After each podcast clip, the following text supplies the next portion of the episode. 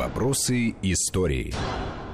Мы вновь в студии Вести ФМ. Это программа «Вопросы истории». У микрофона Андрей Светенко. Рядом со мной мой коллега, историк-журналист Армен Гаспарян. Мы говорим о событиях 1941 года. Октябрьская паника в Москве на фоне прорыва немцев э, с запада к столице и о том, как э, развивались события значит, 15, 16, 17 октября э, в столице.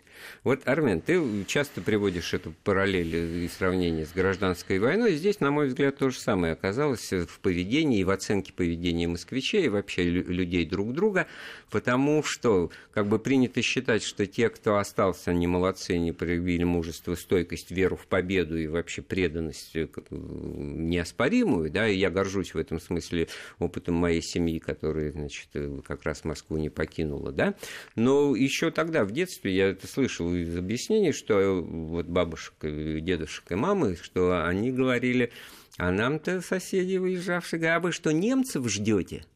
И оказывается-то очень много свидетельств за вот э, аутентичных тому периоду, что вот именно на подозрении были те, кто отказывался уезжать в эвакуацию. Там начиная от академика, академик Лазарев, так на него целую, так сказать, дело сшили, значит, до какого-то общего представления о том, что некие, так сказать, дамочки начали заполонять парикмахерские, делать прическу, потому что явно в ожидании немецких офицеров. Вот вплоть до такого, так сказать, румора, слухов то бишь о том, как, как это есть. То есть абсолютно разная трактовка того, кто остается и врага, ну что, собирается ну, встретить. Действительно, это э, имеет под собой э, основу, во-первых, времен э, гражданской войны. Это когда э, малочисленная северо-западная армия Э, генерал Юденича наступала на Петроград, тогда же были зафиксированы э, сотрудниками Всероссийской чрезвычайной комиссии примерно такие настроения.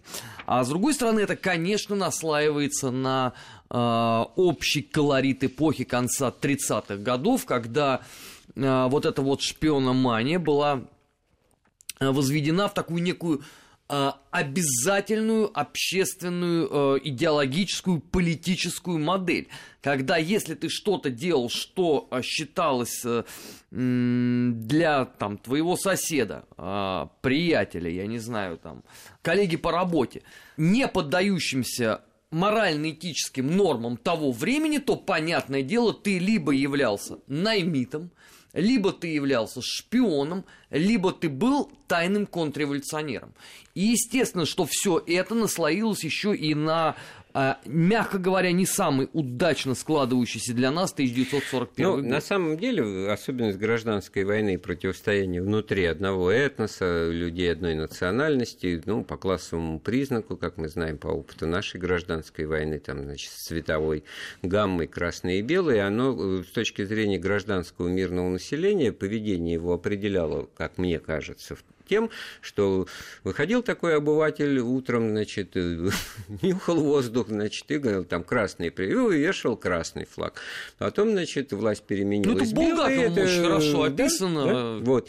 И в этом смысле, значит, продолжал нормально существовать, даже как бы условно немножко, будучи похожим на того лесника, который пришел в лес и выгнал там уже и немцев, и партизан, да.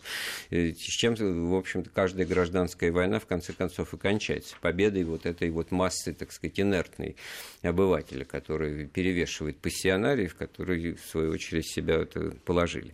Тут война принципиально другого рода. Тут война на выживание, тут война отечественная. Да? И в этом смысле здесь вот эти вот, так сказать, инвективы, эти э, подозрения, почему остаетесь, а это на другом, мне кажется, градусе сложности да, восприятия. И тут никто не мог, конечно, обойти, так сказать, молчанием и мысли эти в голову приходили, что первыми начали пустеть офисы партийного аппарата.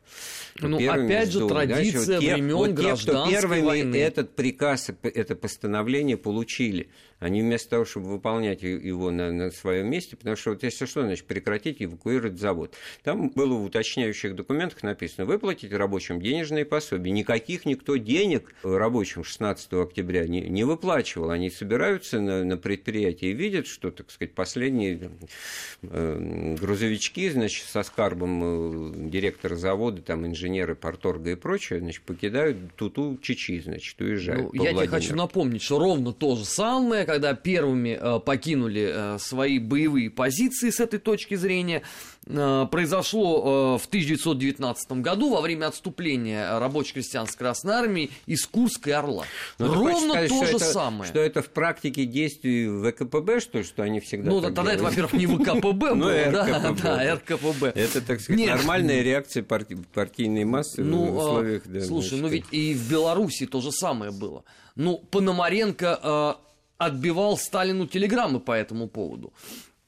То а небезызвестный потом весь один мой из основателей... благородный патриотический гнев от лица, так сказать, э, рядового человека, который знает, что Сталин вождь, что партия, там, рука там такая мощная, многомиллионная, значит, ничего страшного, он где-то потом, вот как вот ты говоришь, где-то понимает, что они всегда так действуют. Я просто все таки вот по донесению э, чекистов, который в тот день был старший майор госбезопасности, Дмитрий Шадрин, он Меркулову писал, что вот он посетил э, Э, здание э, ЦК Московского комитета партии и обнаружил, что в кабинете товарища Жданова пять совершенно секретных пакетов брошено лежат, 22 мешка с обувью, насильными вещами, несколько тонн мяса, картофеля, несколько бочек сельдей мяса. Это уже, конечно, не в кабинете, а, так сказать, в близлежащих помещениях.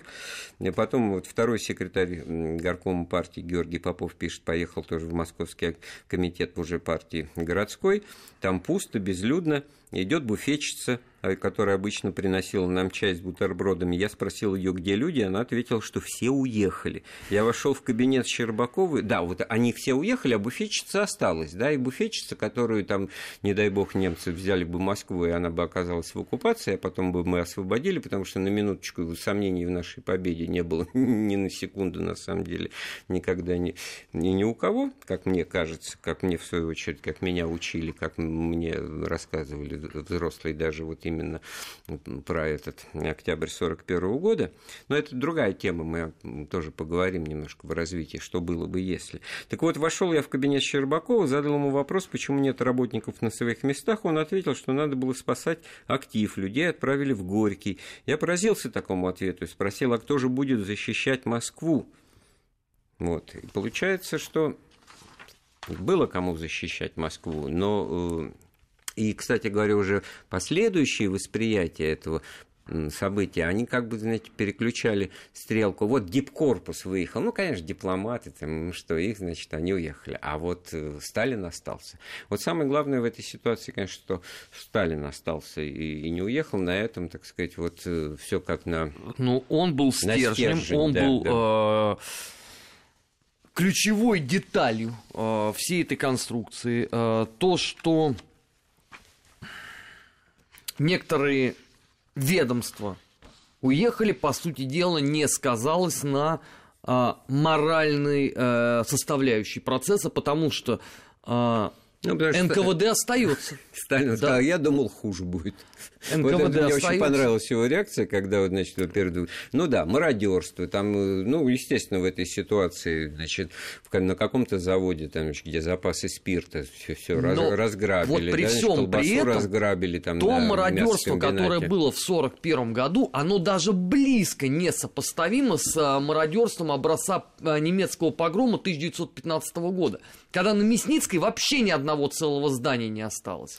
Ну, на то она и была эта неправильная царская власть, которая, значит, и а, а здесь, значит, а правильные, здесь была правильная, правильный орган НКВД, который, который правильно да, нет, делал. о которой многие, значит, об уходе которой многие с горечью вспоминают. А мы вдруг, получаемся, ее сравниваем с какой-то неправильной властью, и там-то ничего странного, конечно. Тут-то вот что странно получается, что, ну, как бы принято считать, что Сталин это, времена Сталина это порядок, да, ну, с его личностью это все отдельный разговор, но выстроенная им система, вот вам пример. Октябрь 1941 года и реакция на постановление об эвакуации столицы показывает, что первыми бегут представители вертикали власти, среднего, так сказать, и мелкого вплоть до мелкого звена. Это директора заводов, предприятий, учреждений, там, Но пока их не наук там, и прочее, прочее. И тогда, значит, получается, что ну, грош цена такой э, вертикали – это обман зрения. А те, кто остаются, не будучи представителями этой вертикали, это миллионы москвичей, они, значит, вот есть та опора державы, которая себя проявляет. Но в адрес их они ходят под Богом, потому что кто-то может облыжно сказать, и говорят, оказывается, так им и тогда, и потом, значит, вспоминают, что они, может быть, ждали немцев прихода, что они были как раз вот... Э, ну, действительно, такая проблема э, в обществе была, и грешно делать вид, э, что все это было абсолютно монолитно, и ничего подобного не происходило. Вот скорее было бы удивительно, если бы подобных эксцессов не было. Потому что тогда надо было бы признать, что Хорошо. все усилия советской Нет, пропаганды 30-х годов просто пошли Нет, прахом. Вот можно было бы вот эту ситуацию, ну, немцы прорвались э, ко 2 октября. Вот от 2 до 15 все-таки почти две недели. Можно было как-то все иначе выстроить и, и, во всяком случае, 15 не устраивать вот такой вот э, облом. Так. Как ты считаешь? Ответь коротко, потому что у нас полминуты осталось до перерыва. Ты знаешь, история не терпит слагательного наклонения. Мне кажется, что то, как э, было, э, надо просто воспринимать с достоинством и э, понимать, что величие победы 45 года от этого вообще никак не страдает. Это моя точка зрения. Сделаем паузу на этом месте, вернемся в студию через несколько минут. Вопросы истории.